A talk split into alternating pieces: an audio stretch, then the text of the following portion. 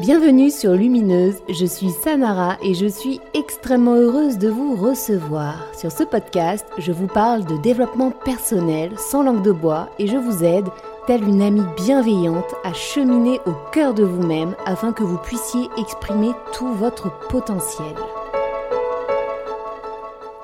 Je suis très heureuse de vous recevoir cette semaine afin de parler d'un sujet qui est extrêmement tabou encore aujourd'hui, à savoir le non-désir de maternité. Pour vous dire à quel point ce sujet n'est pas réellement encore traité, c'est que j'ai recherché des statistiques à intégrer dans l'épisode, vous savez que j'aime bien faire ça, et malheureusement, toutes les statistiques que j'ai trouvées étaient quand même assez anciennes et donc selon moi pas suffisamment pertinentes pour vous être présentées aujourd'hui. Pourquoi est-il important de parler de ce sujet? Eh bien moi je vois déjà minimum deux réponses à cette question. La première est que il y a des femmes qui vont donc enfanter, mais ce ne sera pas dû à un choix fait en conscience dans leur propre intimité, ce qui pourra conduire à un mal-être, ce qui pourra conduire à un non-épanouissement dans ce rôle et donc pourra générer également des difficultés dans la vie eh bien de cet enfant et de ce futur adulte. Et vous savez combien la protection de l'enfance est un sujet qui me tient énormément énormément à cœur. Et puis, la deuxième raison, qui est absolument flagrante, c'est que toutes ces femmes qui font ce choix en conscience de ne pas enfanter, un choix tout à fait honorable, se retrouvent confrontées à une stigmatisation de la part de leurs proches, de la société, pouvant générer chez elles un mal-être, des souffrances directement liées à leur stigmatisation. Et je suis très heureuse de vous présenter Séverine. Séverine qui est venue échanger avec moi sur ce sujet. En plus d'être thérapeute et coach, Séverine est avant tout une femme qui a fait ce choix de non-maternité. Elle accompagne des femmes qui ont des difficultés à assumer ce choix de vie et parce que parfois la maternité ne se matérialise pas malgré un désir impérieux, notamment pour des raisons médicales, Séverine accompagne également ces femmes qui souffrent de ce deuil qu'elles ont à accomplir. Le but de cet épisode est surtout de donner des pistes de réflexion afin que chacune d'entre nous puisse manifester dans la matière la vie qui lui ressemble vraiment. Je vous souhaite une très jolie écoute. Bonjour Séverine. Bonjour Sanara, comment vas-tu? Je vais très bien, je suis ravie, ravie de t'accueillir sur Lumineuse pour parler d'un sujet hautement important.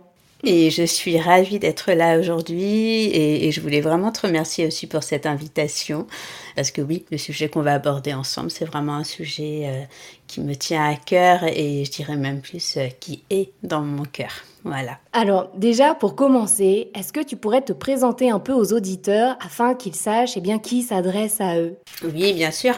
Alors, je suis Séverine Avenel, je suis thérapeute et coach, donc euh, j'exerce euh, en cabinet depuis 5 ans. Voilà.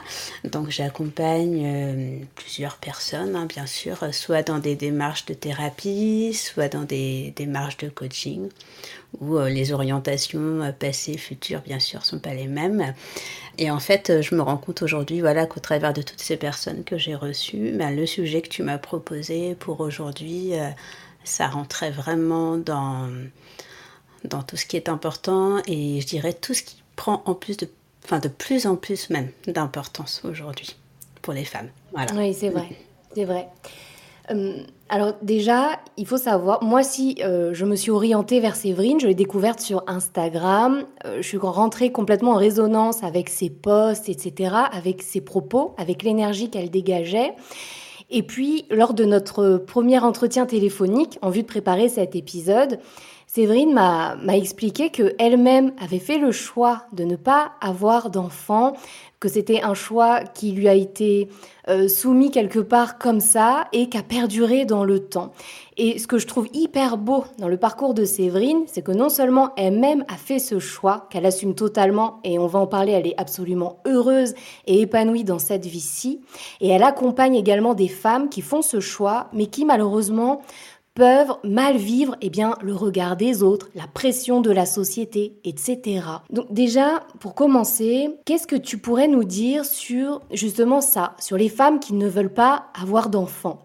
Selon toi, d'où est-ce que ça vient, ça? Pour reprendre peut-être, euh, pour commencer déjà ma propre expérience, alors comme je te le disais lors de notre premier échange, euh, ça s'est présenté, euh, je dirais, vraiment de manière consciente quand je commençais à avoir 9-10 ans. C'est comme s'il y avait eu un espèce de flash ou une prise de conscience de me dire, ouais, mais moi en fait, je veux pas d'enfant, quoi. Et alors, mmh. bien sûr, il y a il y a certainement, tu sais, pour euh, tout à chacun des événements de vie qui font qu'à un moment donné, euh, tu as, ce genre de petites phrases voilà, qui arrivent dans ton esprit parce que je suis pas persuadée qu'à 10 ans, tu sois capable de faire le choix encore ou, d'avoir pleinement conscience de ça.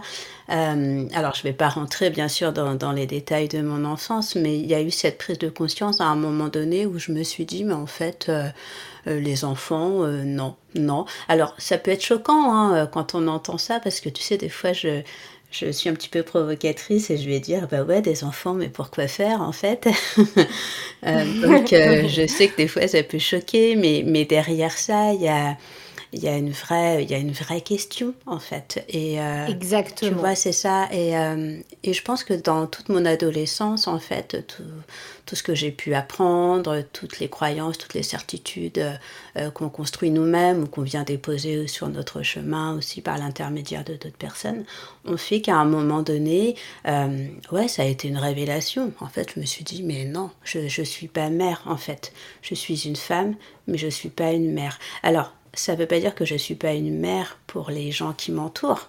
Parce que tu vois, en fait, on peut, voilà, on peut être très maternant et ne pas avoir d'enfants. Et, c'est souvent ce que me disent mes clients d'ailleurs. C'est ce qu'ils aiment quand ils viennent parce que voilà, j'ai ce côté doux et, maternant quand on fait nos, nos entretiens. Mais en même temps, je me suis dit, voilà, on peut être mère sans, sans avoir d'enfants, en fait.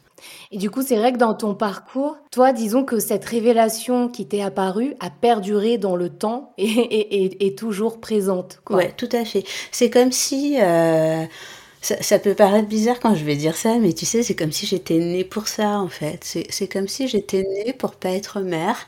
Euh, et que j'ai voilà.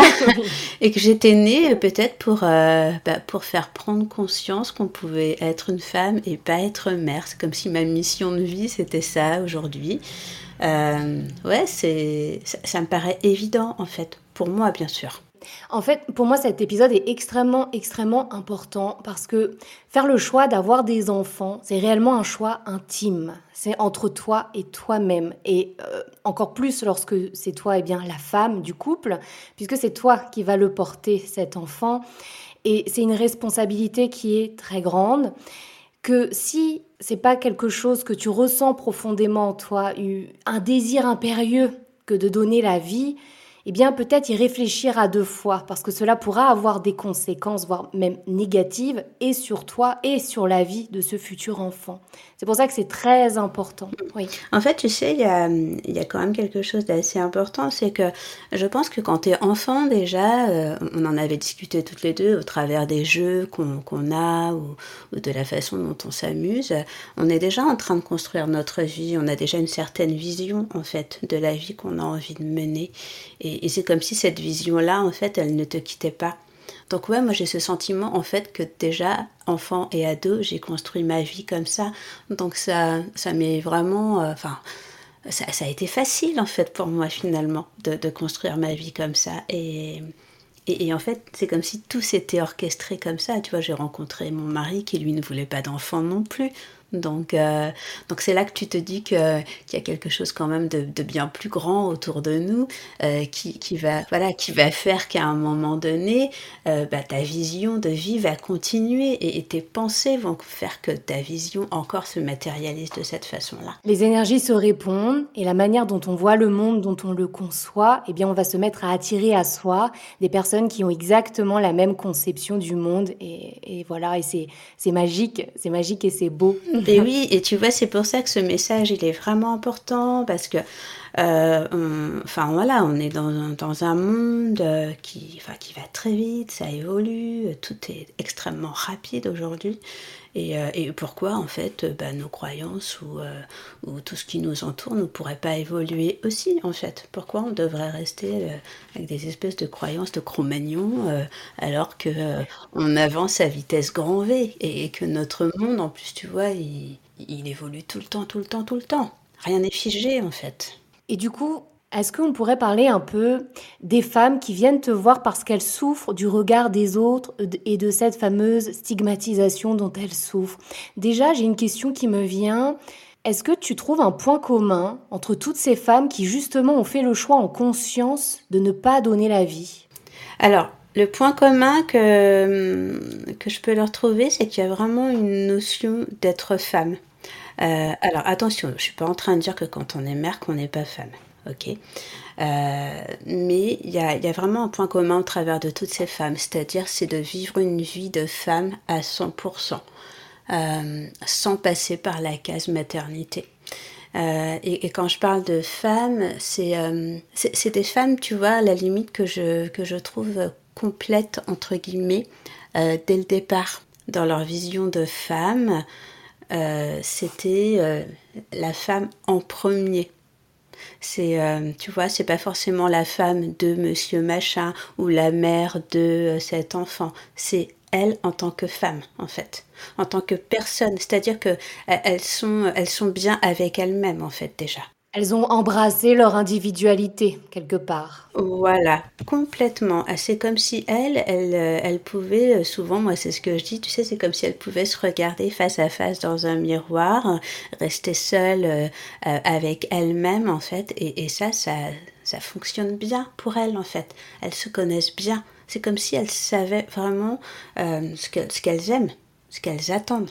Hmm. Tu vois et, et en fait, c'est comme si elles remettaient pas euh, le, leur vie ou leur projet dans les mains d'une autre personne. Parce que quelqu'un qui a envie d'être mère, bah, si tu rencontres pas quelqu'un pour faire un enfant, t'en as pas. Pour toutes ces femmes qui ont fait ce choix de ne pas avoir d'enfant à un moment donné, euh, il y a vraiment cette notion de femme euh, qui est au cœur de leur choix. Et tu sais, après, il y a beaucoup de femmes aussi euh, qui viennent me voir et qui ont décidé de ne pas avoir d'enfants par rapport à tout ce qui se passe aussi dans le monde et par rapport à la planète. Je pense qu'à un moment donné, il ne faut pas se voiler la face non plus. Euh, il y a aussi un gros sujet de, société. C'est ça, c'est hyper intéressant ce que tu dis, parce que effectivement, la Séverine est en train de mettre le doigt sur quelque chose, c'est qu'en réalité, il y a mille et une raisons qui peuvent conduire une femme à à ne pas vouloir embrasser la maternité. Euh, et, ça, effectivement, tu as raison, ça en fait partie aussi, de voir le monde dans lequel on vit. Euh, certes, il y a énormément de choses merveilleuses et, positives, etc. Il faut les regarder, mais il y a aussi énormément de choses, eh bien, euh, beaucoup plus difficiles et terribles. Et ça aussi, il faut les regarder.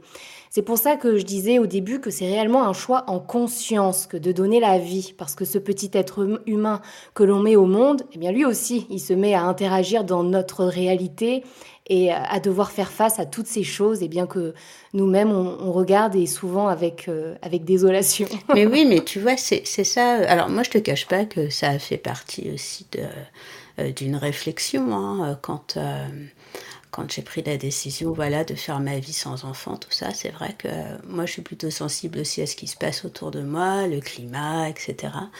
Euh, et, oui, quelque part, je me disais, mais moi, je ne veux pas qu'un enfant demain arrive dans ce monde-là, en fait. Qu'est-ce que je vais lui laisser tu vois? En fait, il y avait une question d'héritage aussi. Euh, alors, il y, avait vraiment cette vocation à pas être mère, ça c'est sûr et certain. Euh, mais il y avait aussi le fait de pouvoir se dire à un moment donné, mais attends, si moi demain je suis plus là, comment, comment mon enfant il va vivre en fait? Qu'est-ce que je lui donne? Qu'est-ce que je lui laisse?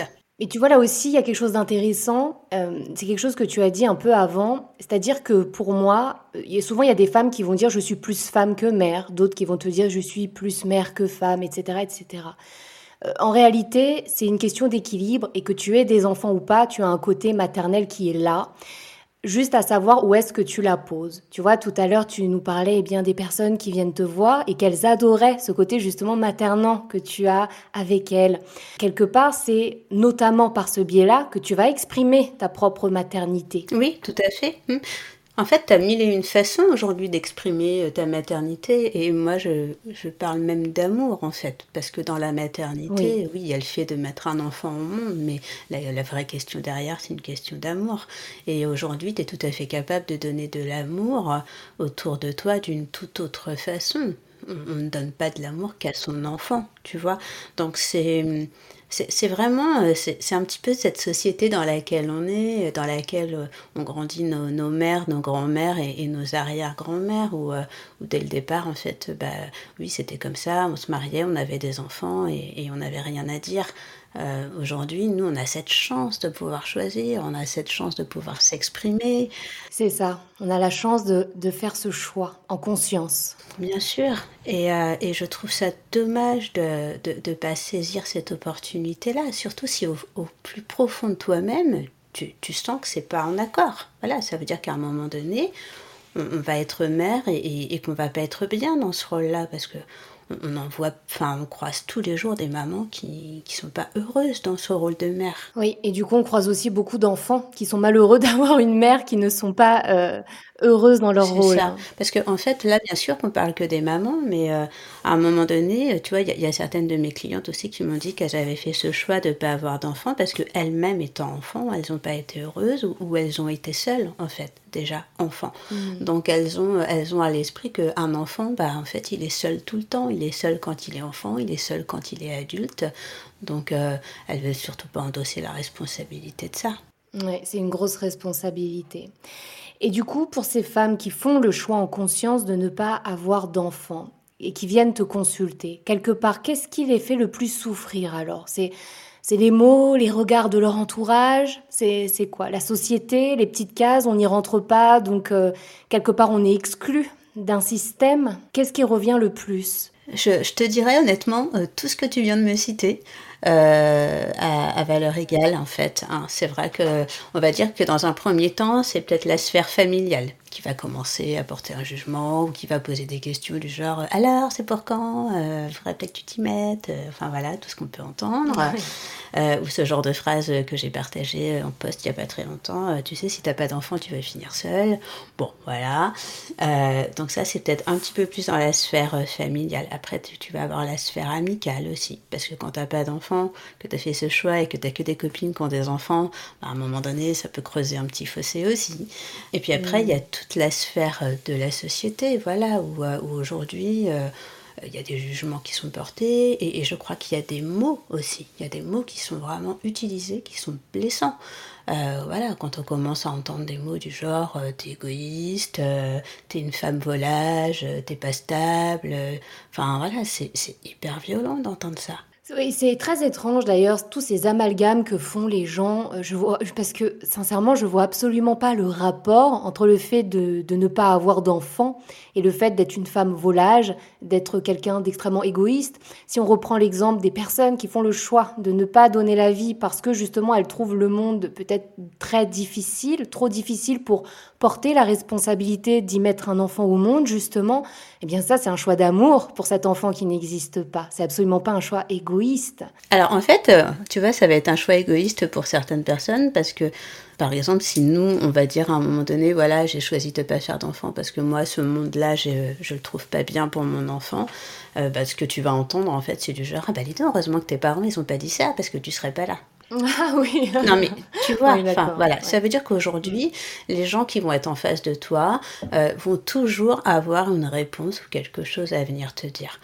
Donc à un moment donné, euh, c'est quand même grave, je trouve, de devoir venir justifier ton choix. Enfin, c'est Ouais, c'est clair. On ne devrait pas avoir à justifier nos choix de toute manière. Voilà, c'est comme si, euh, c'est comme si, tu vois, euh, euh, les, les, femmes, par exemple, qui, qui décident de se marier avec, je sais pas, avec des gens qui sont de cultures religieuses différentes, bah, c'est pour, enfin, c'est comme si on allait critiquer leur choix en fait et qu'elles devaient se justifier. Oui, mais ça, après, on peut le remettre partout. Par exemple, ça peut être aussi les femmes qui font le choix d'avoir 5-6 gosses. Eh ben, c'est très bien. Si elles, sont heureuses comme ça, que les enfants aussi le sont, tant que c'est un choix en conscience. Donc, euh, tu vois, je me dis, euh, enfin voilà, je me dis qu'aujourd'hui, et, j'ai fait une vidéo il n'y a pas très longtemps là-dessus, où, j'ai vraiment euh, parlé de ça, parce que je me suis dit qu'aujourd'hui, quel que soit le choix que tu fais, en fait, tout est critiquable et tout est critiqué. Donc, tu n'as pas d'enfants par choix, on te critique. Tu as des enfants et tu travailles, on te critique parce que tu n'as pas de temps de t'occuper de tes enfants. Euh, tu ne euh, peux pas avoir d'enfants parce que la nature n'a n'a pas été très agréable avec toi et donc tu es dans un parcours, on vient te critiquer aussi parce qu'on va dire que c'est pas normal, parce que tu as fumé, parce que tu as bu, parce que tu manges pas bien, alors que pour certaines femmes, il n'y a rien de tout ça. Donc aujourd'hui, tout est critiqué et tout est critiquable. Donc à un moment donné, en fait, il n'y a même plus de code, il n'y a même plus de règles. Tout à l'heure, tu parlais de cases. Moi, j'ai envie de te dire qu'en fait, il n'y a même plus de cases. Parce que même quand tu coches toutes les cases, bah, on va venir te critiquer quand même. Absolument. Du coup, le premier conseil que l'on donne, que toi tu donnes, c'est quoi? D'arrêter justement d'écouter? En fait, c'est d'arrêter d'écouter ce qui va se dire autour de nous et, d'écouter ce que nous, notre corps et notre mental, en fait, est en train de nous passer comme message. Et de se poser peut-être vraiment la question à un moment donné. Est-ce que moi j'ai envie d'avoir un enfant? Et, pourquoi j'ai envie d'en avoir un? Parce que, en fait, aujourd'hui, quand tu demandes à toutes ces femmes pourquoi elles veulent un enfant, il n'y en a pas énormément qui savent te répondre tout de suite. Hein. T'en as plein qui vont te dire ah bah, parce que c'est comme ça, parce que je fais plaisir à mon mari, euh, bah, parce que je fais comme mes parents, parce que c'est normal, je suis une femme, je suis faite pour ça. Bah ouais, mais à quel moment tu me dis que c'est par amour Oui, ou parce que c'est la suite logique des choses, quoi. Mm. Voilà, tu vois. Donc c'est en fait, alors oui, il y en a qui vont vraiment te dire euh, c'est viscéral, euh, j'ai l'instinct maternel euh, et, je sens que c'est vraiment au plus profond de moi. Et, là, et, là, je suis ravie d'entendre ça parce que là, je me dis oui, cette femme, elle est vraiment faite pour ça. Et donc, donc là, tu tu poses même pas de questions en fait. Et, souvent ces femmes-là, je, ne les vois pas. Voilà. Hormis si elles sont en parcours PMA et, que là, après, on va se battre sur d'autres sujets. Euh, c'est vraiment peut-être dans un premier temps, quand on a un doute à un moment donné, euh, de se poser vraiment les bonnes questions. Alors si tout seul on n'y arrive pas, aujourd'hui il y a énormément de thérapeutes qui sont formés euh, par rapport à la maternité ou au désir de maternité et vers lesquels on peut s'adresser. Voilà, on peut faire quelques Alors ce serait quoi pour toi justement les bonnes questions? Du coup la première, j'ai bien compris, c'est pourquoi? Pourquoi je veux devenir mère J'imagine que c'est ça la première question. Mais quelles seraient les autres questions? Admettons là dans nos auditeurs, peut-être qu'il y a même des jeunes femmes qui nous écoutent et euh, qui sont en pleine réflexion justement de tout ça. Mais quelles seraient les questions pertinentes à se poser afin de rentrer en introspection et de, et de se mettre sur la voie quelque part de, la réponse Alors le, pourquoi, ça c'est indéniable. Euh, et puis tu sais, moi je pars du principe que si à un moment donné on a des doutes, c'est qu'il y a quelque chose qui n'est pas clair. Donc euh, c'est dans ce moment de doute en fait où il faut vraiment aller se poser la question. Donc pourquoi j'ai envie d'être mère? Euh, Qu'est-ce que ça va m'apporter? Est-ce qu'aujourd'hui j'ai besoin d'un enfant pour être mère? Ou est-ce que je peux avoir ce côté maternant euh, et, et, le mettre au service d'autre chose? Est-ce que je m'imagine mère en fait? C'est peut-être ça la vraie question à se poser. Est-ce que mm. dans, dans mon mental je m'imagine mère? Est-ce que je m'imagine que quand mon enfant il va arriver au monde, il va être présent pour toute ma vie tu vois? C'est pas juste euh, bah, euh, jusqu'à 18-20 ans et puis après euh, bye bye. Non c'est très bien que ah quand on a un c'est jusqu'à la fin jusqu'à ce qu'on meurt tu vois? Donc c'est vraiment toutes ces questions là qu'il faut se poser. Alors bien sûr tu vas me dire bah oui si on se pose toutes ces questions on n'en fera peut-être jamais. C'est possible. Mais en même temps à un moment donné c'est important de se poser des questions quand même de de savoir pourquoi. C'est très très très important et mm, oui, et la réponse est toujours très intime, c'est en nous. De toute façon, c'est pas à l'extérieur, c'est en nous. Ouais, et puis tu sais, c'est vraiment aussi de. Voilà, moi je dis souvent qu'il faut faire confiance à son inconscient. Donc l'inconscient, c'est notre intuition. Euh, si notre intuition, elle te dit non, soit c'est pas le moment, soit c'est pas la bonne personne, on peut écouter ça aussi. Oui, parce que quelque part, ça peut arriver ben justement plus tard. C'est pas forcément maintenant, c'est peut-être plus tard et c'est totalement OK aussi. Tout à fait, tout à fait. Donc il y, a, vraiment, euh, ouais, il y a peut-être quelques questions à, se poser et, euh, Et, on ne fait pas un enfant pour faire comme tout le monde, voilà. On ne fait pas un enfant pour appartenir au groupe des mamans. Enfin, tu vois, c'est... Alors, aussi l'être humain, euh, euh, depuis toujours, euh, et, dans les animaux, on retrouve ça aussi. Il y a, il y a un peu l'effet de tribu. Voilà, on a, parce que moi j'appelle l'effet tribu, c'est-à-dire qu'on a besoin d'une certaine appartenance, tu vois, de, de faire partie d'une famille, voilà. Ah bah ça c'est évident, on se construit comme ça d'ailleurs. Tout à fait. Et, et peut-être qu'aujourd'hui, il y a effectivement des femmes qui ont besoin d'appartenir à la tribu des mamans pour se sentir heureuses. Et, et celles qui sont pleinement épanouies dans ce rôle-là, mais moi, je les admire, franchement, je les admire et je, je trouve ça très beau. Maintenant, maintenant c'est de se dire, voilà, à quelle tribu j'ai envie de, d'appartenir. Et, pourquoi pas demain euh, euh, créer une tribu aussi des femmes sans enfants. Tu vois, aujourd'hui, il n'y en a pas, en fait.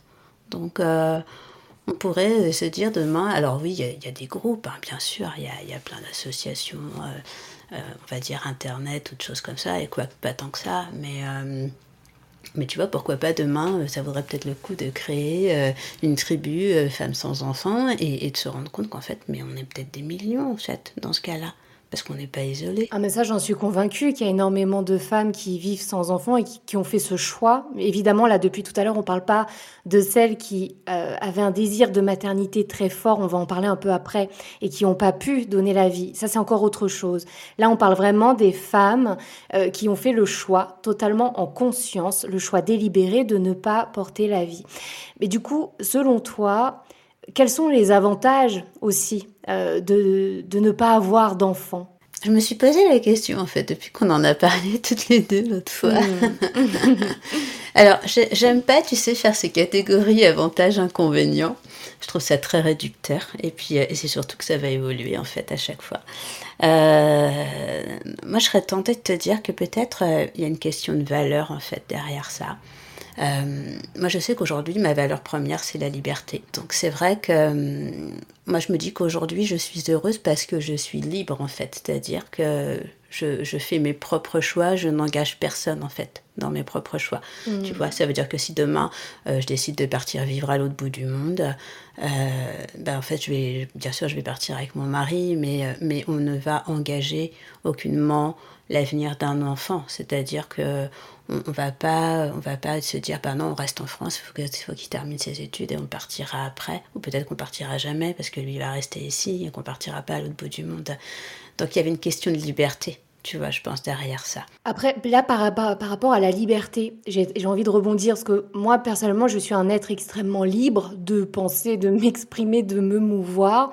Et c'est vrai que, donc, moi, je suis maman, pour le coup, j'ai un petit garçon qui a 5 ans et demi.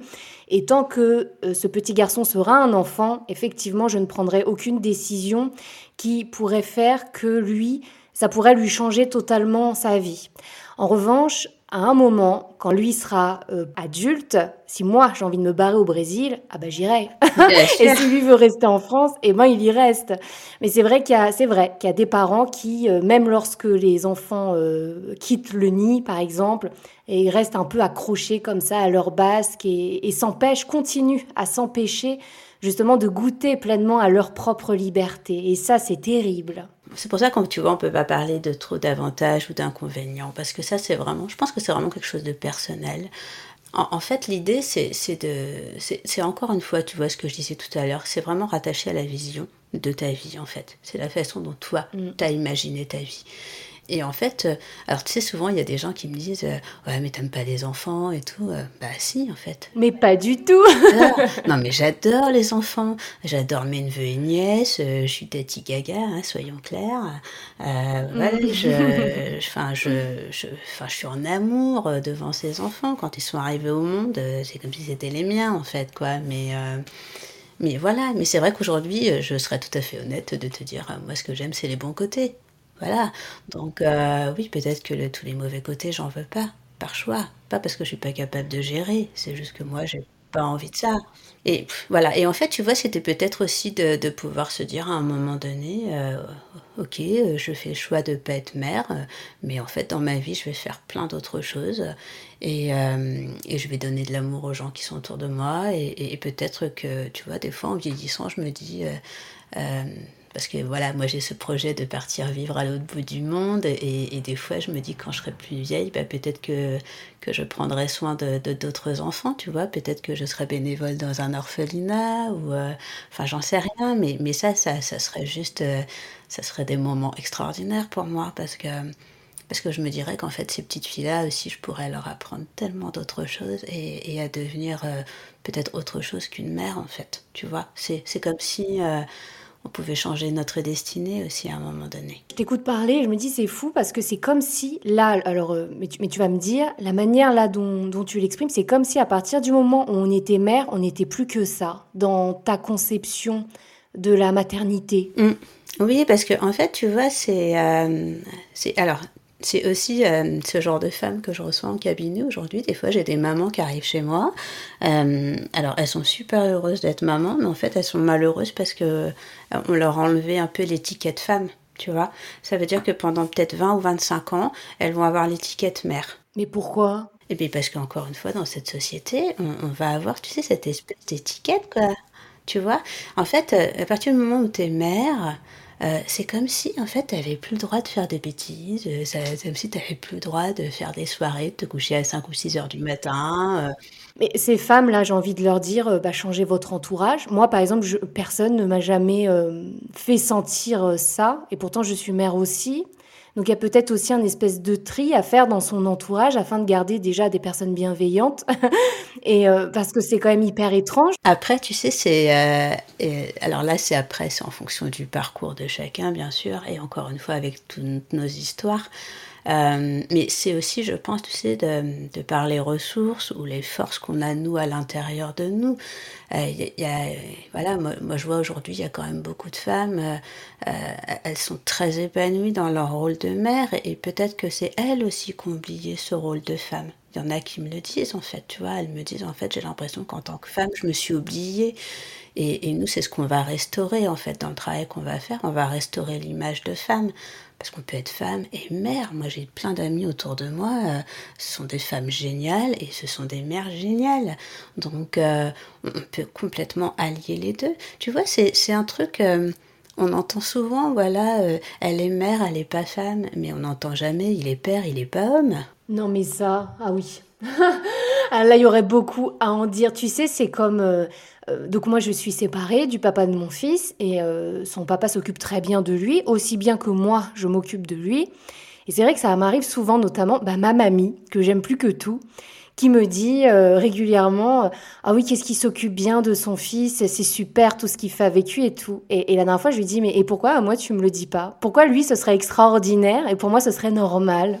Tu vois, en fait, c'est ça. C'est pour ça que je te dis que souvent, bah, bah, toutes ces mamans, en fait, elles, euh, elles, perdent un peu leur place de femme.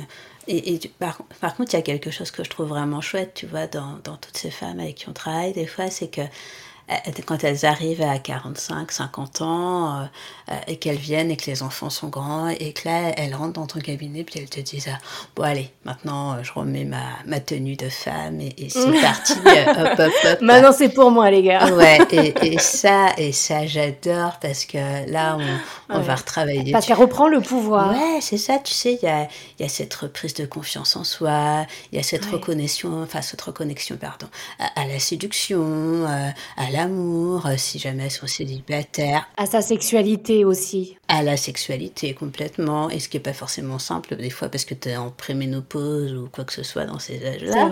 Euh, donc, euh, ouais, il y, y, a une espèce de. C'est comme si elle cassait, tu sais, le, le moule maman, et, là, tu as le moule. Enfin, tu as la femme qui arrive. Ouais, pour éclore, ce que tu allais dire, c'est exactement ça. En fait, tu vois, moi j'ai l'impression que c'est comme si dans notre société, il fallait passer par le, la case mère pour être femme, en fait. Déjà, pour moi, t'es une femme avant d'être mère. Parce que sinon, tu peux pas être mère si t'es pas femme, on est d'accord. Et, en fait, pourquoi tu devrais pas rester femme pendant que t'es mère et après retrouver encore ce rôle de femme? Donc ça veut dire que finalement, t'es femme toute ta vie. Donc de quel droit, à un moment donné, on viendra te dire, bon allez maintenant, tu ranges ta casquette de femme et tu prends ta casquette de mère, es en jogging, en basket toute la semaine. Euh, ben non, non, c'est pas ça. Et, c'est pas ça la maternité. Et du coup, qu'est-ce que, qu'est-ce que tu leur dis? Qu'est-ce que tu leur fais faire comme exercice pour les aider, du coup, à embrasser eh bien, euh, leur féminité quelque part? Alors on va, on va se reconnecter euh, à, son féminin intérieur. Donc là, tu vois, ça passe par des séances d'hypnose.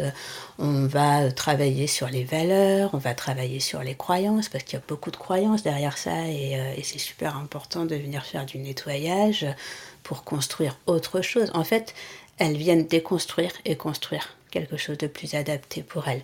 On va travailler sur la confiance en soi, on va travailler sur l'estime de soi, et, en fait, l'idée, c'est vraiment de leur faire prendre conscience que qu'elles sont un être à part entière, avec ou sans enfant. Donc c'est, tu vois. c'est terrible parce que c'est comme si, en plus de penser comme ça, ça voudrait dire que toutes les femmes qui n'ont pas eu d'enfants, soit par choix, soit pour des raisons médicales, eh bien, ne sont pas réellement des femmes et donc ne sont pas réellement des, des êtres humains entiers et complets. C'est terrible. Ouais, en fait, ça voudrait dire quelque part, euh, tu vois, c'est ce que j'ai partagé il y a pas très longtemps où, euh, où en fait j'ai entendu enfin j'ai entendu une femme qui m'a dit euh, non mais en fait on est adulte quand on a des enfants. Et... pas du tout. Et, tu vois, et là je, l'ai regardé et, et, je lui ai dit euh, non mais attendez vous êtes en train de me dire ça à moi là et, mais Séverine, mais tu es toujours une jeune fille en fleurs. Tu n'as pas encore atteint l'âge adulte. N'est-ce pas? Et, et, je lui ai dit, je lui ai dit, non mais eh, soyez sérieuse quand même. Et, là, du coup, elle me dit, non mais Séverine, évidemment, vous, vous êtes mature et tout, c'est normal, vous êtes thérapeute, etc. Et je lui ai dit, non mais d'accord, mais, mais vous êtes en train de me dire qu'en gros, je suis une gamine parce que j'ai pas d'enfant. Mais moi, je peux vous dire qu'il y a plein de femmes qui ont des enfants et ce sont des enfants. Ouais, même sans enfants d'ailleurs. Enfin, il y a plein de personnes, même qui ont 50, 60 balais, et ce sont des gosses dans leur tête. A contrario, tu vas pouvoir échanger avec euh, un ou une enfant de 17 ans mais qui sera empreint d'une sagesse incroyable et qui aura oh, déjà embrassé ce que nous nous appelons l'âge adulte. Et pourtant, euh, bah, il n'aura pas d'enfant encore. C'est incroyable. Tout. Oui, c'est ça. C'est toujours la même chose en fait. Ce sont toutes ces cases dans lesquelles on nous enferme, où il y aurait une espèce de voilà, tu montes les escaliers, une marche par une marche. Hop, t'arrives à un checkpoint. Hop, c'est bon, j'ai fait mon gosse. Hop, j'ai acheté ma maison. Et non, mais ça fonctionne pas du tout, du tout comme ça. Non, et, en fait, tu vois, c'est vraiment ce qui se passe dans notre société. Je vais te donner un exemple. Euh, tout mignon. Euh, et c'est un exemple récent. Il y a deux jours, ma petite sœur m'envoie euh, un, Snapchat de, de, ma petite nièce qui a deux ans. Et, ma nièce, en fait, était en train de repasser avec un, petit fer à repasser en plastique. Euh, mm. et tu sais, la table à repasser pour enfants, quoi. Et, et je dis à ma sœur non mais c'est une blague.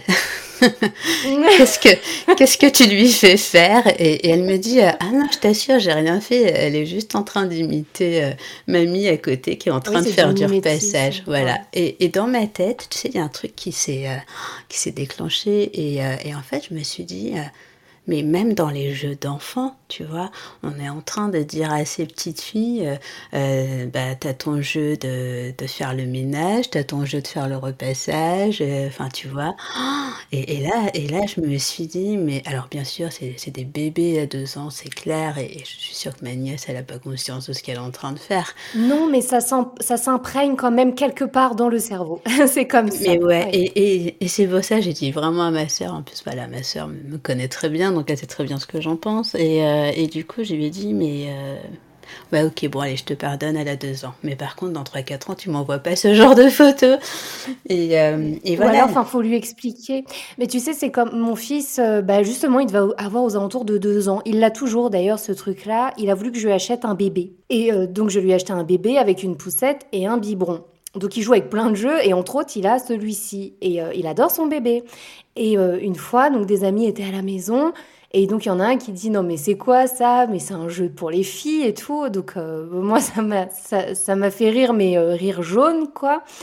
Et, euh, et, je lui dis mais pourquoi? Ben justement ben là lui-même il apprend à être un bon papa. Puisque si on regarde les choses avec plus de hauteur, pourquoi le bébé ce serait un jeu de filles Là par exemple le fait qu'elle joue à repasser en soi, il y a rien de grave et c'est vrai que les gosses ils adorent faire ça. En plus le jeu de mimétisme de faire bah, comme les grands. C'est juste que faire attention à ce qui garde bien l'esprit ouvert et qui ne s'enferme pas dans une case. Voilà, c'est ça. Et, en fait, tu vois, là, ton ami, c'est l'exemple flagrant de ce qui se passe dans notre société de plus en plus. Voilà, c'est que dès qu'il y a une case qui n'est pas cochée, en fait, euh, ben, on vient te le dire. Mais à la limite, qu'est-ce que ça peut lui faire qu'il est en train de jouer avec un poupon, quoi? Enfin, tu vois, c'est. Euh, Mais j'ai été obligée de le remettre à sa place, surtout parce que mon fils était à côté et que je voulais surtout pas qu'il entende ça et que maman, qui est sa figure d'autorité, c'est comme ça. Eh bien, laisse passer ça. Ah non, non, moi, mon fils, il est libre, il fera ce qu'il voudra, il sera qui il est. Tu vois? Et, tu vois, c'est ce que tu viens de dire, en fait, qui est important. Et euh, c'est de savoir qui on est. Et en fait, quand, euh, quand, on, tu sais, quand on parlait tout à l'heure de quelles questions se poser pour savoir si on veut vraiment être mère ou pas, c'est peut-être d'abord cette première question-là, en fait, à se poser. Qui on est Qui on est vraiment Mais du coup, ça, c'est quelque chose qui arrive quand même sur le tard. C'est-à-dire que aussi, il y a ce truc, effectivement, on fait des enfants de plus en plus tard. moi, je trouve pas ça négatif, parce qu'au contraire, il n'y a pas d'âge pour atteindre la maturité. En revanche, pour se rencontrer soi, selon le chemin de vie, ça peut prendre du temps. Complètement. Et, euh, et tu vois, c'est peut-être bien aussi, parce que ça veut dire que finalement, aujourd'hui, les, les nouvelles mamans, d'une certaine façon, euh, elles ont eu le elles ont eu le temps, entre guillemets, de, de réfléchir, de rencontrer la bonne personne, peut-être de, de, finir leurs études, d'être bien installées dans leur profession, voilà, parce qu'il y en a pour qui il faut cocher toutes ces cases-là aussi avant d'avoir un enfant. Donc tu vois, c'est là des fois où ça m'interpelle, parce que je me dis que si on avait vraiment cet instinct animal, ben, même si toutes les cases en fait sont pas cochées, on aurait notre enfant. Alors qu'aujourd'hui, il y a quand même des femmes qui te disent alors moi je veux le papa, la maison, le boulot, euh, la stabilité financière et après je ferai mon enfant. Oui, parce que le mental prend le dessus. Voilà, tu vois. Donc là, je me dis que bah, c'est pas forcément instinctif à ce moment-là. L'instinct, ce serait de se dire, euh, bah, je veux mon enfant tout de suite, même si j'ai pas un job stable, quoi. Ouais, je pense que c'est plus compliqué que ça, parce que euh, moi, je suis convaincue que de toute manière, oui, on, est des animaux, des animaux très évolués, certes, mais nous restons des animaux.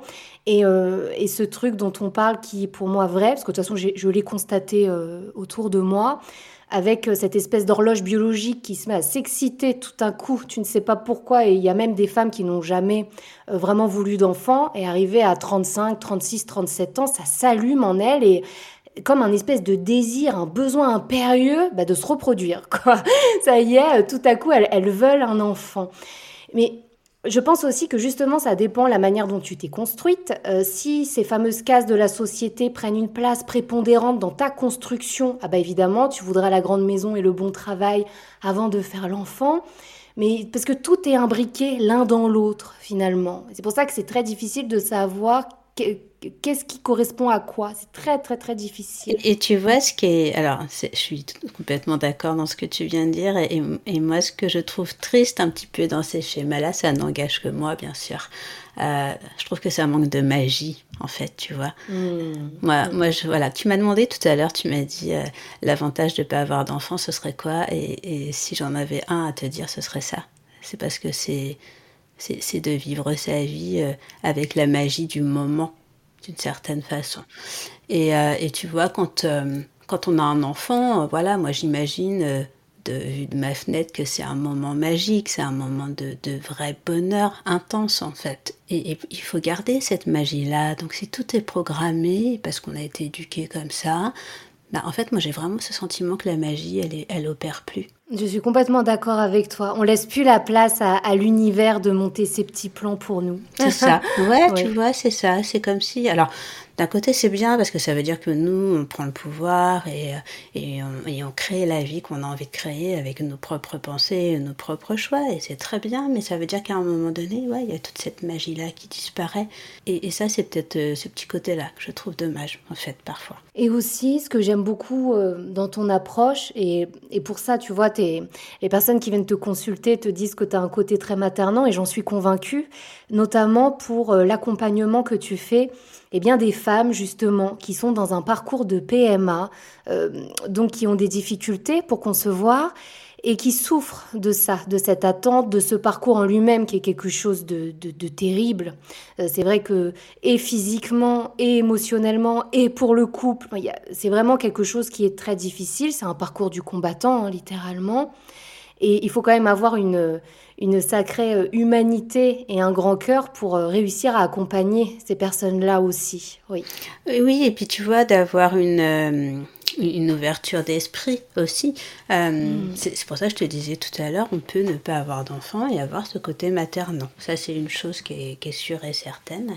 Et en fait, souvent, je me dis, voilà, euh, c'est pas parce que moi j'ai été cette petite fille qui ne rêvait pas euh, d'enfant euh, que j'entends pas qu'il y ait d'autres petites filles qui sont devenues femmes aujourd'hui qui rêvent d'enfants. Ce serait très égoïste de ne pas entendre ça.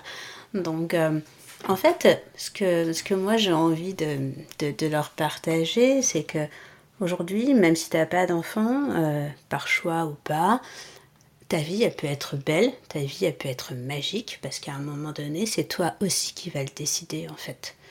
Et, et tout ça, ça peut se faire, euh, voilà, ça peut, euh, en fait, tu vois, à un moment donné, de, si on reprend, voilà, toutes ces femmes qui sont dans ces parcours de PMA, où il y a quand même beaucoup de souffrance, beaucoup de douleur, à la fois pour le corps et psychologiquement. À un moment donné, quand euh, quand il n'y a pas l'enfant, en fait, et qu'il faut faire le deuil de cet enfant qui ne viendra pas, euh, et faire le deuil d'une situation, c'est aussi de leur montrer derrière qu'il y a une autre vie, en fait, qu'il y a d'autres mmh. choses qui sont possibles, qu'on peut donner de l'amour d'une autre façon. Et tout ça, ça peut être fait euh, dans la joie, dans la légèreté. T'es pas obligé de, de, porter ce deuil-là toute ta vie, en fait. Qu'est-ce que tu leur donnes comme clé à ces femmes pour les aider? Pour les aider à voir que derrière ce brouillard, eh bien, s'il y a un grand soleil qui rayonne, et même s'il n'y aura pas d'enfants pour les accompagner, c'est pas pour autant qu'elles ne seront pas heureuses et épanouies. Alors, en fait, tu sais, souvent, euh, j'aime, euh, j'aime les ramener déjà euh, à la notion d'amour. Euh, et, souvent euh, l'amour qu'elles partagent avec leur conjoint. Parce que souvent, euh, les couples qui traversent ces parcours de PMA sont quand même mis à rude épreuve. Il faut quand même être ah, honnête. Il y en a, il y en a qui se séparent, hein, voilà.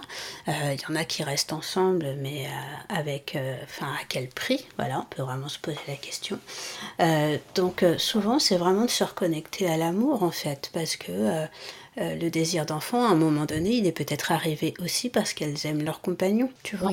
Donc tu disais tout à l'heure, ça peut être la continuité d'une histoire d'amour, bien sûr, mais c'est pas parce qu'il n'y a pas d'enfant que ton histoire d'amour ne va pas continuer. Oui, mais d'ailleurs, il y a plein d'enfants qui naissent et l'histoire d'amour ne perdure pas pour autant. Voilà, c'est exact. Donc si ça, c'est pas la preuve. C'est ça. C'est exactement ce que, ce que je, je leur dis souvent, c'est que aujourd'hui, voilà, il y a énormément de couples qui se séparent. Donc, euh, c'est. Euh, enfin.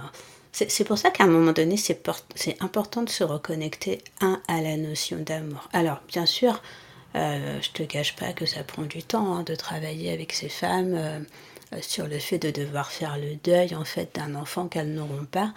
et souvent, on, va travailler bien sûr sur les croyances, bien sûr, on va travailler par rapport au regard de la société, parce que en fait, souvent j'ai l'impression que ces femmes, elles ont l'impression que si elles n'ont pas d'enfants, tu vois, qu'elles n'ont pas leur place dans la société ou qu'elles sont, euh, euh, si je reprends les mots de certaines, invisibles. Et quand oh, c'est terrible. Tu vois, quand t'entends ça, euh, moi je te dis, enfin voilà, je te le cache pas, ça me brise le cœur quand j'entends ça, ah parce que parce que je me dis comment tu peux arriver à penser que tu es invisible et que tu n'as pas ta place dans ce monde parce que tu n'as pas d'enfant. Non, non, mais tu, as, tu, tu es toi et juste parce que tu es toi, tu as totalement ta place dans ce monde. C'est ça. totalement. Donc en fait, euh, souvent, je, voilà, je, je, dirais, euh, tu vois que le travail à faire, alors oui, il y a un travail de deuil bien sûr, mais il y a un travail vraiment de de revenir à soi, un travail à faire sur le je suis en tant que personne, euh, un travail sur euh, la, valeur qu'elle se donne en fait. Parce que c'est comme si ces femmes-là ne se donnaient plus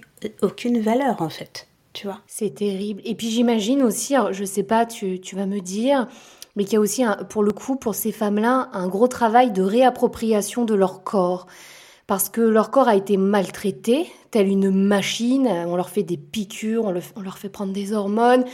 Euh, il faut avoir des rapports sexuels à, date et heure fixe, euh, sans compter lorsqu'il y a ben, après le parcours d'insémination, etc. Et du coup, j'imagine qu'il y a une espèce de décalage, comme une dissociation qui s'opère entre la personne et son corps qui a été traité pendant quelque temps comme une machine et euh, ça doit être aussi vécu comme une injustice terrible d'avoir fait subir tout ça à son corps pour qu'au final, eh bien, le projet, si on peut l'appeler comme ça, n'aboutisse pas. C'est terrible. Ouais, en fait, elle, tu sais, moi j'ai vraiment ce sentiment que pendant tout le parcours, tu l'as très bien dit, c'est le terme dissocié, c'est-à-dire que l'esprit et le corps, en fait, sont pas ensemble. C'est comme si les deux étaient côte à côte, en fait, et qui ne fonctionnaient pas en même temps. Euh, or, on sait très bien que le fait que si le corps et l'esprit sont pas ensemble, ça peut créer un blocage. Et c'est ça aussi qui va faire parfois que, euh, que la PMA ne va pas fonctionner. Euh, il faut quand même garder à l'esprit que le corps et l'esprit, c'est un élément, tu sais, c'est une même cybernétique. Complètement. Voilà. Et en fait, parce que dans, dans ces parcours de PMA, souvent, il y a, y a, des gynécologues qui m'envoient certaines femmes euh, euh, en me disant voilà, il y a un blocage psychologique. Euh, mais ok, mais, mais qu'est-ce qui vous permet de dire qu'il y a vraiment un blocage? Donc, donc souvent, tu vois, elles arrivent et elles me disent bah oui, mon gynéco m'a dit que je devais avoir un blocage psychologique. Bah, j'imagine, j'imagine que c'est lorsque euh, mécaniquement tout est OK et mm. que pourtant ça ne prend pas et donc ils en déduisent qu'effectivement ça vient d'un blocage psy. Quoi. Alors des fois bien sûr, hein, il y, a, y, a, des histoires de vie où clairement c'est un blocage, c'est un blocage psy, hein, soyons clairs. Euh, et, qui a peut-être euh, tout un travail à faire d'abord dans le passé pour aller régler certaines choses, pour pouvoir après accueillir son enfant. Euh, tu sais, c'est un petit peu ce qu'on a échangé l'autre fois ensemble, où, je te donnais l'image des bébés qui attendent euh, les uns derrière les autres. oui, dans le ciel. Euh, dans le métro, voilà, comme ça. et, qui regardent leur maman en bas et, qui attendent le bon moment pour arriver. Et, et, j'aime bien utiliser cette image en fait avec ces futures mamans parce que, parce que des fois quand elles me disent oui je comprends pas, ça marche pas et, au travers de tout ce qu'on va se raconter après elles, elles vont trouver peut-être aussi par elles-mêmes à un moment donné pourquoi ça fonctionne pas. Parce que oui, si, si c'est pas la bonne personne ou si c'est pas le bon moment, à un instant T, elles vont le ressentir. Et des fois, je leur dis, mais vous pensez vraiment que votre enfant, il a envie d'arriver dans cet environnement-là? Enfin, et là, elles me disent, bah non. Donc c'est aussi de venir remettre les choses à leur place. Bien sûr, hein, dans, toutes ces séances d'accompagnement, on, rigole, on est hyper positif, tu vois. Euh, on n'est pas en train de dramatiser ce qui est en train de se passer. Et je pense que c'est ça qui est important. C'est qu'aujourd'hui, quand elles vont dans les cliniques, euh, avec les gynécologues, etc., il y, a un petit côté euh, très comment dire très robotisé tu sais c'est euh, ah oui, à telle heure enfin mm. c'est ouais voilà c'est ça c'est une froideur extrême il n'y a aucune chaleur l'accompagnement psychologique on peut pas dire que ce soit hyper présent Tiens, c'est intéressant ça. Elle voit un, psychologue ou un psychiatre dans, la clinique, ces femmes qui suivent un parcours de PMA ou pas? Alors, je pense que si elles le demandent, en fait, elles peuvent avoir accès euh, à quelqu'un. Alors après, est-ce que c'est quelqu'un qui est dans la clinique ou est-ce que c'est quelqu'un à l'extérieur? Ça, je, je, saurais te dire parce que voilà, quand elles hmm. sont avec moi, en fait, je leur pose pas la question. Euh, mais c'est vrai que euh, je, je, repense à une de mes clientes qui me disait, il n'y a pas très récemment, enfin, il n'y a pas très très longtemps, au moment de d'un transfert d'ovocytes, euh, elle me disait, mais en fait, il y avait je sais pas combien de personnes dans le bloc et je me sentais super mal, quoi. Ah ouais, c'est terrible. Là, tu te sens comme une bête de foire. Il n'y a plus aucune intimité. Mais c'est, mais c'est ça.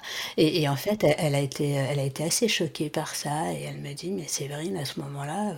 j'ai, eu beaucoup de mal en fait à me dire que qu'ils étaient là juste pour ça, qu'ils n'étaient pas en train d'observer mon corps. Et je lui dis bien sûr, bien sûr qu'ils sont pas là en train d'observer votre corps. Mais c'est vrai que ça, c'est très difficile. Moi, je sais que c'est quelque chose que j'ai vraiment mal vécu à, bah, mon accouchement. Euh, donc, j'ai eu un accouchement qui s'est pas bien passé. Ça a été difficile et pour moi et pour mon bébé.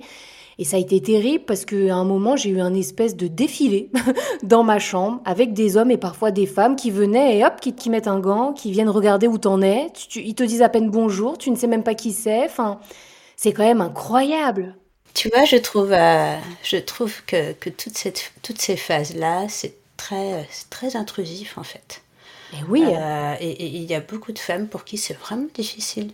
Voilà. Et j'ai l'impression des fois que ça, ils n'en ont pas conscience en fait. Alors, tu me diras, eux, ils apprennent euh, à, peut-être pas avoir conscience de tout ça. Ils sont dans la technique et, pas dans l'affect, hein, parce que sinon, ce serait très dur. Oui, c'est ça. Le médical pur, la technique. Oui. Voilà. Euh, mais c'est vrai qu'après, quand ces femmes, elles rentrent chez elles, ben voilà, ça doit être super compliqué d'expliquer à ton mari qu'il y avait peut-être trois ou quatre bonhommes dans la salle et que chacun a vu, voilà, tes, tes, parties intimes. Enfin, je trouve ça, mm, mm. je trouve ça violent. Enfin, moi, pour une femme. Je non, mais c'est violent. voilà, ça l'est, oui, tu vois. Complètement. Voilà, parce que comme tu le disais, dans, dans les, dans les accouchements, c'est exactement le même principe. Voilà, quand, ah, oui, c'est quand on voit des gens qui prennent des photos ou qui filment les accouchements, tu as juste envie de leur dire non, mais arrêtez, quoi. Enfin, à un moment donné. Euh, Ok, vous filmez quand le bébé On peut faire ça entre nous, s'il vous plaît. Merci. ça. Même si, euh, même si l'accouchement c'est très beau, parce que bien sûr c'est l'arrivée au monde d'un enfant, euh, bah, il y a quand même des choses peut-être à pas filmer. Il y a un moment donné, il faut aussi que cette femme elle garde son intimité. Et, euh, et, aujourd'hui, voilà, je pense qu'il y a beaucoup de beaucoup de cas euh, avec ou sans enfant ou dans les parcours PMA, enfin tout ce, que, tout ce qui va toucher l'intimité de la femme, où euh, on met ça un peu de côté quand même. Donc c'est... Il y a beaucoup de, tu vois, pour en revenir à ce qu'on se disait sur les femmes qui, qui viennent en fait parce que bah, la PMA ne marche pas ou parce que le don d'ovocytes ne marche plus et qu'après et bah, il va falloir faire le deuil. Il y a, y a, un très très gros travail bien sûr. Mais après, tu sais, quand elles reprennent leur vie et, euh, qu'elles sont heureuses, et eh ben, bah là, tu te dis finalement, ok, c'est chouette. Ouais, et puis quelque part, le fait de, de donner la vie, c'est une création. Les enfants, c'est aussi une création. Et du coup, quelque part, mettre aussi cette énergie créative dans un projet, dans quelque chose, dans quelque chose pour, pour soi, qui, qui nous fera du bien, et donc qui fera du bien aussi aux autres par la même occasion. Tout à fait. En fait, c'est vraiment ce qu'on aborde aussi, tu vois, à certains moments dans la phase thérapeutique, c'est-à-dire qu'on va plutôt aller parler euh, de, créer nous-mêmes notre propre bébé, en fait. De, de créer vraiment euh, ce qui nous tient à cœur à nous. Parce qu'en fait, elles ont tellement été focalisées pendant des années pour certaines sur euh, ce désir d'enfant qu'elles ont oublié tous leurs autres désirs tous leurs autres rêves, toutes leurs autres passions. Donc en fait, tu vois, c'est aussi à ça qu'il faut les reconnecter.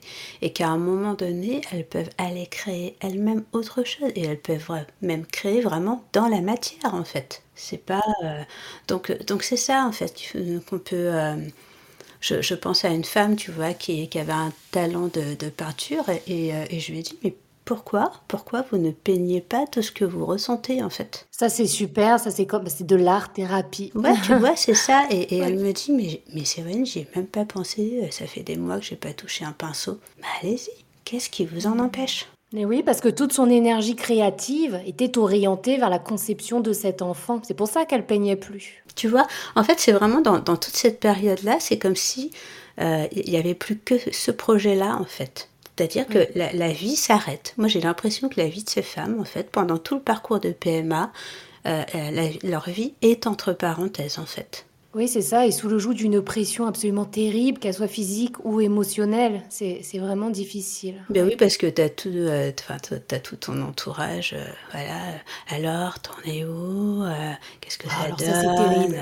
Mais enfin, voilà, mais, mais ça, enfin, moi, quand je les entends me, dire, voilà, ce qu'on leur pose comme question, ce qu'elles répondent, et, et, puis, et puis la souffrance, tu vois, de, de voir leurs amis aussi euh, qui tombent enceintes, euh, leurs enfants qui les appellent pour leur dire voilà, ça y est, elle est née ou il est né, et à chaque fois, là, elle retombe en fait. Oui, parce qu'en fait, ça les renvoie à, leur propre parcours et au fait qu'elle, elle, n'ait pas pu accéder à ça. Et en fait, tu sais, ça les renvoie surtout euh, à leur incapacité.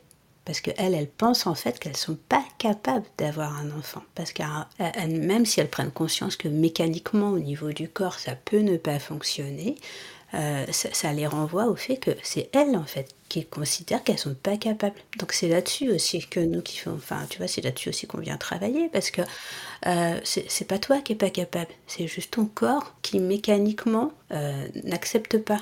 Voilà, je connais des femmes qui tu vois, qui ont mon âge et donc moi je vais bientôt avoir 50 ans, voilà, donc bah, clairement, elles savent que, que maintenant c'est fini et que plus jamais il y aura cet enfant et elles ne l'acceptent toujours pas et, euh, et, elles ont fait le choix aussi de ne pas faire de thérapie, elles ont fait le choix de porter cette souffrance jusqu'à la fin et ça, tu vois, c'est c'est respectable aussi en fait. C'est d'accepter le choix que, que chacune des personnes va faire en fait. Alors c'est respectable, mais je trouve ça du, ça me fait mal au cœur en fait d'entendre ça. Je trouve ça, je trouve que c'est hyper triste. Tu peux pas toucher du doigt la légèreté, de la beauté, du, du, de la joie, du bonheur simple si tu portes sur tes épaules un poids d'une douleur qui, quelque part, finalement, t'appartient même pas. Euh, ton corps n'a pas fonctionné, tu n'as pas pu donner la vie. Ok, mais toi, t'as pas fait le choix en conscience de ne pas donner la vie, ça t'appartient pas. Du coup, tu n'es pas responsable de ça. Donc tu portes le poids d'une culpabilité, de quelque chose sur, sur laquelle tu n'as aucune prise, aucun pouvoir. Ça, je suis d'accord avec toi, tout à fait. Mais mm. en même temps, tu sais, tu as, euh, énormément de gens euh, qui veulent pas, euh, qui veulent pas avancer par rapport à ça, qui continuent de porter leur fardeau, leur croix, entre guillemets. Mais tu sais, peut-être que parfois aussi, c'est par peur, c'est-à-dire par peur de devoir travailler sur soi-même, par peur de devoir affronter certaines choses. Il y a, peut-être des gens qui moralement et, physiquement sont épuisés euh, et peut-être moins solides et, qui ne se sentent pas prêts pour ça. Et, tu vois, ces mamans, enfin ces, mamans qui seront jamais mamans, en fait, mais elles sont mamans dans, l'âme. Euh, pour certaines, euh, elles ont peut-être fait un parcours de PMA de 10 ans, parce que des fois c'est très long. et, en fait, ça les a, ça les a tellement détruites et, les rendu, enfin, ça les a rendues vulnérables. Et aujourd'hui, elles n'ont plus la force, en fait, tu vois.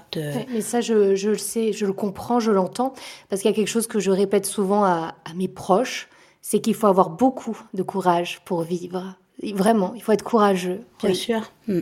Et, tu sais, si. Euh, et, en plus, enfin voilà, ça c'est vraiment quelque chose que j'ai remarqué au fur et à mesure des personnes que j'ai reçues sur les PMA, tout ça.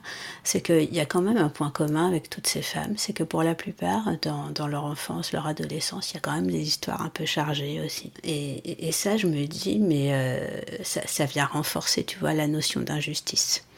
Donc, euh, alors, quand je dis histoire chargée, c'est pas forcément des drames euh, ou ce genre de choses. Hein. Ça peut être aussi parfois, euh, tu as des personnes qui toute leur vie ont dû se battre pour avoir quelque chose en fait. Et en fait, quand elles arrivent, elles me disent voilà, je me suis battue pour ça, je me suis battue pour mes études, pour mon travail, pour, pour avoir mon mari, nanani nanana. Et là, je dois encore me battre pour avoir un enfant. Donc, il y a vraiment cette notion de devoir se battre à chaque fois, comme si on devait mériter oui, c'est pour ça qu'à un moment, il faut lâcher prise. Tu peux plus, c'est pas possible. Voilà, tu vois, comme si on devait mériter à chaque fois quelque chose pour l'avoir. C'est ça. Et en plus, factuellement, c'est vrai ce que tu dis. Euh, j'ai assisté à une conférence. Donc moi, je suis atteinte d'endométriose et euh, je suis en train de préparer un épisode sur ce sujet.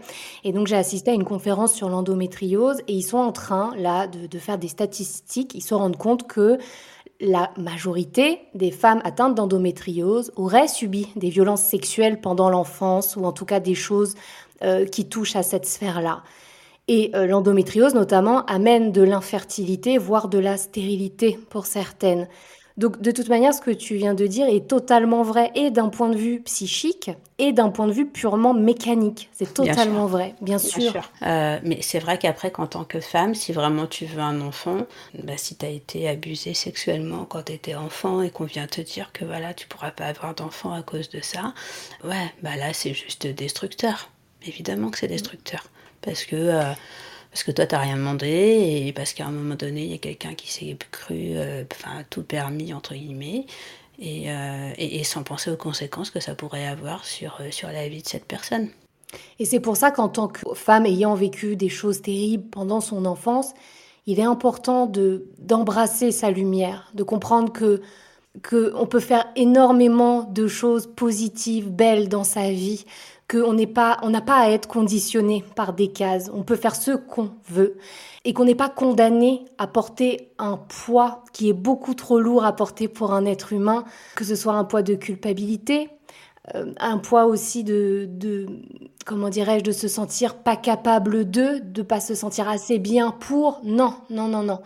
On peut faire plein de belles choses la maternité euh, n'est pas de toute manière un aboutissement, jamais, d'ailleurs qu'on y accède ou pas, c'est jamais un aboutissement. Il y a plein de choses à créer dans sa vie. Et donc, il, y a, il faut embrasser cet espoir, cet espoir qu'il y a tout un tas de, de créations, que cette créativité peut être mise à la disposition d'autres projets. Voilà. Tu sais, c'est vraiment de se dire que on parlait de croyances, de certitudes tout à l'heure, et, euh, et, vraiment dans, dans, notre vie, on sait très bien que toutes les croyances ou toutes les certitudes, on peut les casser, on peut en créer d'autres à certains moments. Tu vois, là, moi, j'ai une seule certitude, en fait, je, je n'en ai qu'une, c'est que le soleil se lève tous les matins. C'est la seule que j'ai, en fait. Parce que je sais que le reste, ça bouge tout le temps.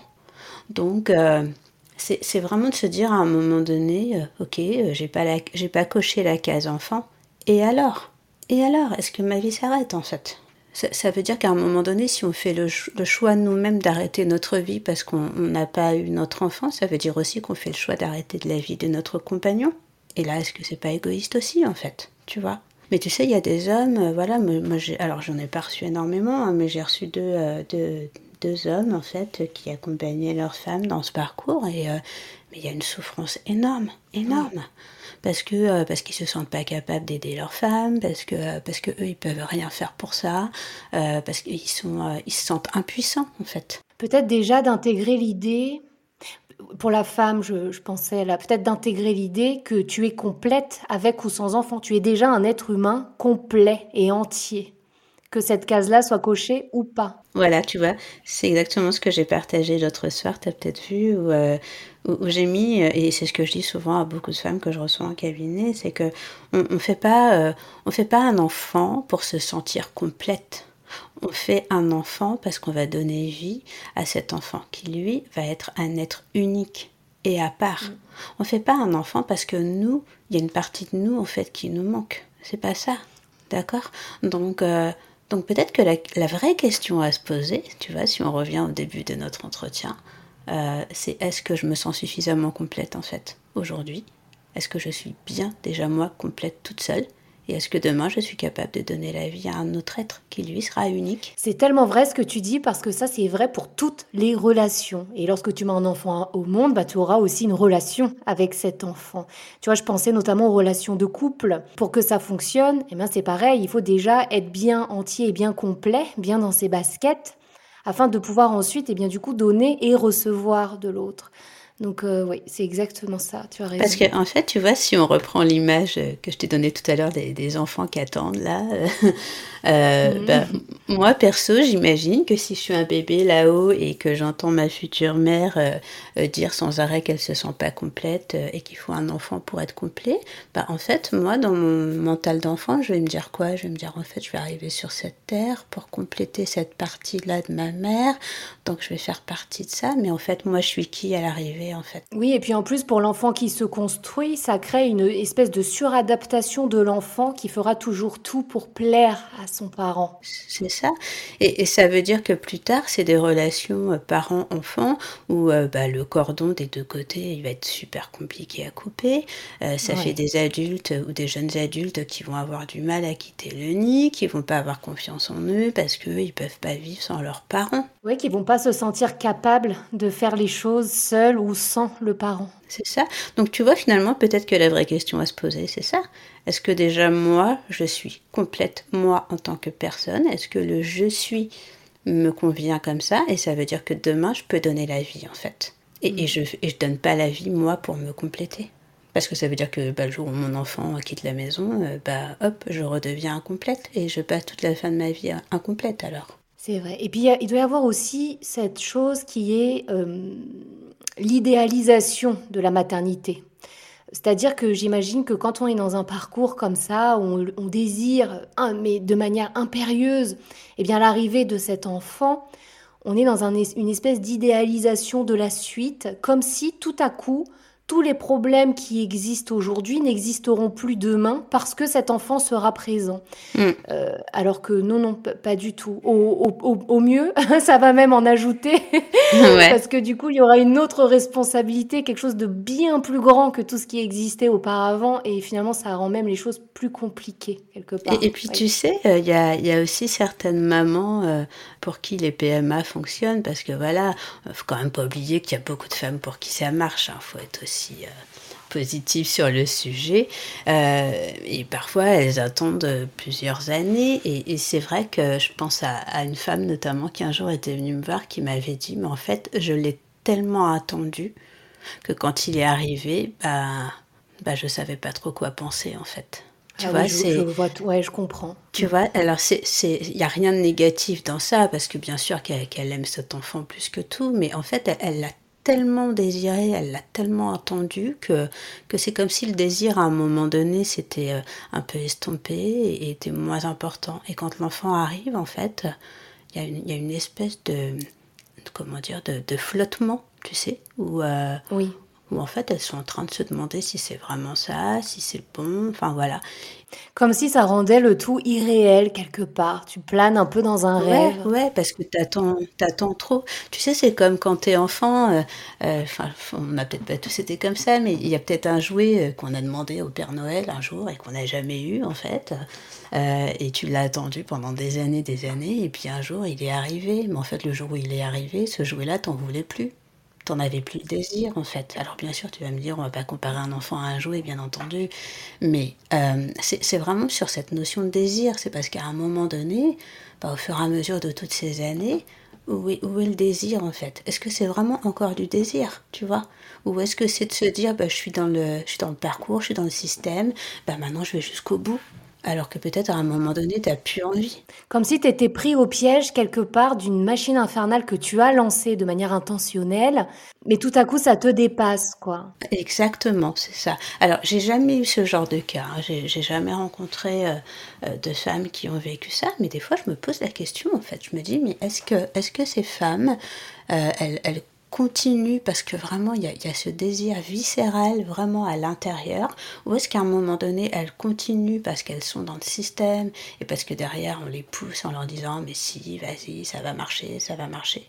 Tu vois et, je les trouve franchement moi je les trouve extrêmement courageuses. Ça c'est sûr. Moi je l'avoue clairement je n'aurais pas eu ce courage là euh, je, voilà, si j'avais pas, si j'avais voulu un enfant et si ça n'avait pas marché, je, je, pense sincèrement du fait que je me connais bien que je n'aurais pas pu supporter ce genre de choses. Ouais, je, enfin moi, pour moi, elles sont tellement courageuses et, et, je les admire et c'est pour ça, tu vois, que quand on travaille ensemble derrière pour pour les aider à se reconstruire, mais mais ça me paraît tellement normal. Tu peux pas laisser une femme comme ça euh, en détresse. Euh, c'est pas possible, quoi c'est pas possible. Et, tu vois, c'est bien qu'on puisse parler de tout ça parce que honnêtement, je trouve que c'est vraiment des sujets dont on ne parle pas assez. Moi, j'ai vraiment l'impression que, la non-maternité, qu'elle soit voulue ou pas voulue, c'est encore un sujet tabou. Et, et tu vois, moi, ça, ça, ça, me met en colère, en fait, parce que je, je, comprends pas. Je comprends pas que de notre société, on, puisse encore avoir des préjugés et que ce soit non encore tabou. Je comprends pas, surtout quand tu vois les conséquences derrière. C'est-à-dire, pour moi, cet épisode, c'est vraiment un épisode important. C'est pas, euh, c'est pas un épisode qui se veut moralisateur, pas du tout. Chacun est libre de ses choix et de faire ce qu'il veut. C'est juste afin, peut-être, d'ouvrir dans la tête des auditeurs qu'il y a justement un choix qui est possible, que non, euh, si tu es une femme, tu n'es pas obligée d'avoir des enfants, que si tu n'as pas d'enfants, quelle que soit la raison, que ce soit voulu ou médical, eh bien, il y a une vie, il y a une vie à embrasser, des choses à faire et à créer. Voilà, c'est pas du tout une obligation et l'importance de s'extirper de toutes ces petites cases dans lesquelles on nous enferme à triple tour dès l'enfance. Voilà, c'est ça. C'est juste ça. Ouais, c'est ça. Parce que tu sais, depuis l'enfance, en fait, on, nous formate pour devenir. Hein, c'est vraiment ça. Euh, si on prend l'exemple des petites filles, voilà, tu deviens une petite fille, euh, tu travailles bien à l'école pour devenir une bonne élève, euh, tu fais tes études pour devenir une bonne étudiante, et puis après tu trouves un bon job pour pour devenir quelqu'un dans la société, et tu deviens. Et tu apprends à bien repasser. c'est ça. tu deviens mère, alors tu deviens femme, tu deviens épouse parce qu'il y a cette case là aussi. tu deviens mère, après tu deviens ci, après tu deviens grand-mère. Mais, mais en fait, c'est comme si toute ta vie, on te disait, faut que tu deviennes, faut que tu deviennes. Mais à aucun moment, on vient te dire, sois toi, en fait. Oui, sois. Ne deviens pas soi. oui. Voilà, tu vois. En fait, aujourd'hui. Tu as le choix. C'est ça. En fait, aujourd'hui, moi, ce, que, enfin, ce dont je rêve, tu vois, c'est que les parents aujourd'hui euh, disent à leurs enfants Sois toi. voilà, écoute-toi et, et sois ce que tu as envie d'être toi ne, deviens pas en fait, parce que dans le devenir, euh, ben, tu, tu vas pas forcément faire, tu vas pas forcément faire ce que tu as envie, tu vas pas forcément réaliser tes rêves. Alors que si tu es vraiment toi, et si demain tu as envie d'être peintre ou charcutier ou coiffeur ou chef d'entreprise, et eh ben tu le feras et, tu seras heureux de faire ça, tu vois. Mm. Donc c'est, je trouve que voilà, c'est dans notre système aussi où euh, on est dans ce devenir, tu vois, et, c'est pour ça, en fait, aujourd'hui, dans, dans toute cette éducation qu'on est en train de donner, c'est de devenir, de devenir, alors que si on apprenait à être déjà, bah, ça veut dire que demain, euh, bah, quand tu voyages ou quand tu es au contact de d'autres cultures, etc., bah, c'est beaucoup plus simple, tu es juste toi. Alors, ouais, il y a, y a, tout ça. Bon, après, euh, on pourrait refaire le monde, hein. il y aurait C'est ce que j'allais dire, c'est un vaste programme, mais déjà, si à notre échelle, à notre humble échelle, on peut euh, eh ben, apporter une petite pierre à l'édifice, et eh ben tant mieux et faisons-le dans la joie. ouais, et en fait, tu vois, c'est vraiment ce mot-là, c'est-à-dire que euh, moi, c'est ça en fait le message que je passe aujourd'hui avec toutes ces personnes euh, où on va parler de la non-maternité choisie ou pas, encore une fois.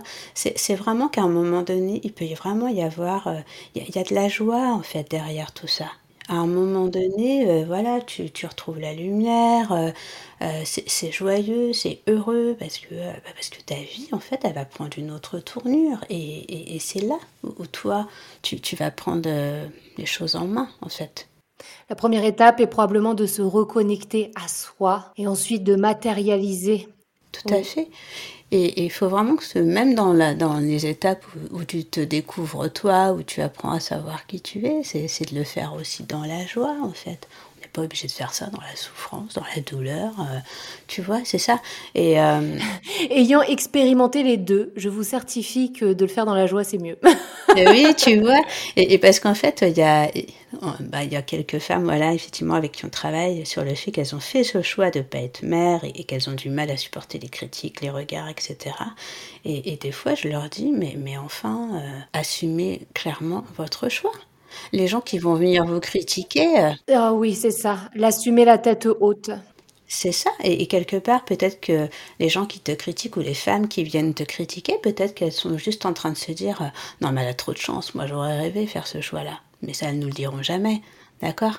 Mais, euh, mais en fait, souvent, derrière la critique, il faut quand même pas oublier une chose c'est que la personne qui va émettre une critique ou un jugement, c'est parce que souvent ça la renvoie à quelque chose de négatif chez elle pas chez nous. Ah oui, de toute manière, on est toujours le miroir de l'autre et les autres sont euh, nos propres miroirs, toujours. Donc c'est pour ça que quand on entend ce genre de critique, à un moment donné, on peut tout à fait passer au-dessus de ça. Et puis, euh, et puis quand bien même, euh, bah, si on pense qu'on est égoïste ou si on pense qu'on est ci ou qu'on est ça, bah tant pis. Moi j'ai envie de te dire que ces gens-là qui croient ça, ils sont pas dans mon univers, ils sont pas dans mon entourage. Hein. Oui, c'est ça, c'est ce qu'on disait tout à l'heure. Il faut aussi, peut-être, il est bon aussi de faire des tris dans son entourage. C'est-à-dire on est responsable de nous, on est responsable des interactions que nous avons avec les autres et de ceux que l'on laisse dans notre cercle privé. Ça, on en est responsable. Ouais, et tu vois, il y a quelque chose de super important aussi par rapport à ça, c'est que souvent quand tu dis bah j'ai pas d'enfant, tout de suite les gens en fait, ils te disent "Ah ma pauvre, t'as pas réussi." Bah non, mais tu vois, c'était un bah choix. en fait, c'est un choix. Tu vois, c'est ça. C'est qu'en fait, les gens, dans leur esprit, ils pensent même pas que tu as pu faire ce choix. En fait, ils pensent que ça a pas marché. Alors tout de suite, ils prennent une mine déconfite. Là, ils te regardent. Euh, oh, ma pauvre, ça a dû être dur. Hein? Mais qu'est-ce que tu me racontes là dur quoi Ben non, moi j'ai fait non, ce ça choix. va, j'ai plutôt bien vécu. bah ouais, tu vois, je suis en pleine forme, tout va bien. Donc, euh, donc ouais, c'est c'est en fait, tu vois, c'est vraiment ça. C'est que les gens, dans leur esprit, ils n'ont pas encore associé que tu pouvais faire le choix de ne pas avoir d'enfant, en fait. Et euh, quel mot, qu'est-ce que là tu aurais envie de dire à, une auditrice qui sera en train de nous écouter, qui est dans ce parcours de PMA, peut-être à la fin de ce parcours, et, là elle est en train de, réaliser que ben, très probablement ça n'aboutira pas. Qu'est-ce que tu pourrais lui dire pour... Euh, justement lui redonner espoir en la vie Moi, ce que je voudrais dire, c'est qu'au travers de tout ce que j'ai pu partager, euh, il n'y a aucun jugement de ma part. Et, j'entends, voilà, tout, euh, enfin, j'entends tout, tout, ce qui pourrait ressortir, en fait, de, leur interprétation. Et, à un moment donné, c'est peut-être de revenir. Moi, si, si je devais... Euh, ouais, si je devais te répondre en deux, trois mots par rapport à la question, je te dirais de revenir à soi, en fait revenir à soi en tant qu'être humain et, et, vraiment de, de, se poser cette question-là, en fait. Est-ce que, euh, est-ce que je suis sur Terre uniquement pour ça ou est-ce que je suis sur Terre pour autre chose? Et, si je suis là pour autre chose, en fait, ma mission, c'est quoi? Euh, et, sans être forcément dans un côté spirituel, parce qu'on peut avoir une mission de vie euh, sans être dans la spiritualité. Et, et, ouais, tu vois, c'est vraiment ce qui me vient, c'est de revenir à soi. Je pense que vraiment, c'est de revenir à l'être profond que nous sommes, euh, avec sa joie, avec, euh, avec ses comment dire, avec ses ressources ou avec ses faiblesses aussi, parce que bah, on n'est que des êtres humains, on n'est pas des robots. Et, peut-être à un moment donné aussi de, de, de, de se réconcilier aussi avec soi-même. Parce que en fait, tu sais, quand tu traverses des épreuves, quelles qu'elles soient, peut-être qu'à un moment donné, tu deviens ton propre ennemi et, peut-être aussi de se réconcilier. Donc oui, tu vois, ce serait de se dire en fait, bah revenez, revenir à soi et se réconcilier avec soi. Hmm. Merci Séverine. Donc euh, bah, ça y est, on arrive au moment où on passe à l'action. Séverine, est-ce que tu as prévu un petit quelque chose pour nos auditeurs? Dans le passage à l'action, oui, ce serait de, peut-être euh, prendre une feuille, de renoter euh, tout ce qui nous, tout ce qu'on aime dans la vie en fait, tu vois. Parce que des fois, mm. on oublie, on oublie peut-être ce qu'on aime, ou ce qui nous fait vibrer, ce qui nous, ce qui nous anime. Et peut-être qu'à euh, un moment donné, ça serait juste de prendre une feuille et, euh, et, d'être le plus honnête envers soi-même et, de se dire, tiens, je vais noter en fait tout ce que j'aime, tous les sujets qui me tiennent à cœur. Tiens, sur quel sujet je suis capable de parler pendant des heures en fait? Et là, on, on peut peut-être s'apercevoir à un moment donné, mais qu'il y a plein de choses qui nous animent, qu'il y a plein de choses qu'on aime. Tu vois, il y, a des gens, en fait, ils ont, ils ont des talents. Euh, alors, je parle pas forcément de talent artistique ou autre, hein, mais euh, mais il y a des gens qui ont un talent, c'est inné, c'est naturel. Il y a des gens, tu leur parles, en fait, en, en deux mots, ils t'ont apaisé. C'est un vrai don, ça, c'est un talent. Ouais, on en a tous des talents. Allez exploiter vos talents. c'est très important. Et, euh, et l'idée, c'est vraiment de se dire, bah tiens, si, si je prends une feuille et, et, et, que je renote tout ce, que, tout ce qui est important pour moi, tout ce que j'aime, tout ce qui me fait vibrer, tout ce, qui est dans mon quotidien et qui m'apporte des petits ou des grands bonheurs, parce que quelle que soit la situation que je suis en train de traverser, toutes ces choses-là, elles sont encore dans ma vie en fait. Tu sais, il y a une citation que j'adore, c'est une citation de, de Saint-Exupéry euh, qui dit Faites que le rêve dévore votre vie afin que la vie ne dévore pas votre rêve. Mais écoute, bah merci beaucoup Séverine. merci à toi. Je suis ravie d'avoir échangé avec toi sur tous ces sujets. Moi aussi. Euh, je te dis à, très bientôt Séverine. Merci beaucoup. merci à toi et puis, euh, puis voilà, quoi qu'il en soit, la vie est belle et elle vaut la oh peine d'être vécue. On est bien d'accord. Ça, oui. Elle n'est pas toujours très belle, ça c'est vrai aussi, mais en tout cas, elle vaut la peine. Oui, ça c'est vrai. Mais on peut ramener, euh, on peut ramener de la lumière et, toujours. Et en tant que, et en tant que lumineuse, tu sais de quoi on parle. Voilà. Je t'embrasse, Séverine. Moi aussi. Merci à toi et à très bientôt. Au revoir. Je vous remercie d'avoir écouté cet épisode jusqu'au bout. Si vous souhaitez retrouver Séverine, vous pourrez retrouver dans la barre de description de l'épisode toutes ses coordonnées. Et comme toujours, si vous souhaitez entrer en contact avec moi, eh bien c'est sur Instagram que ça se passe, à Sanara Lumineuse. C'est tout pour moi, je vous souhaite une très jolie double semaine et comme toujours, prenez grand soin de vous.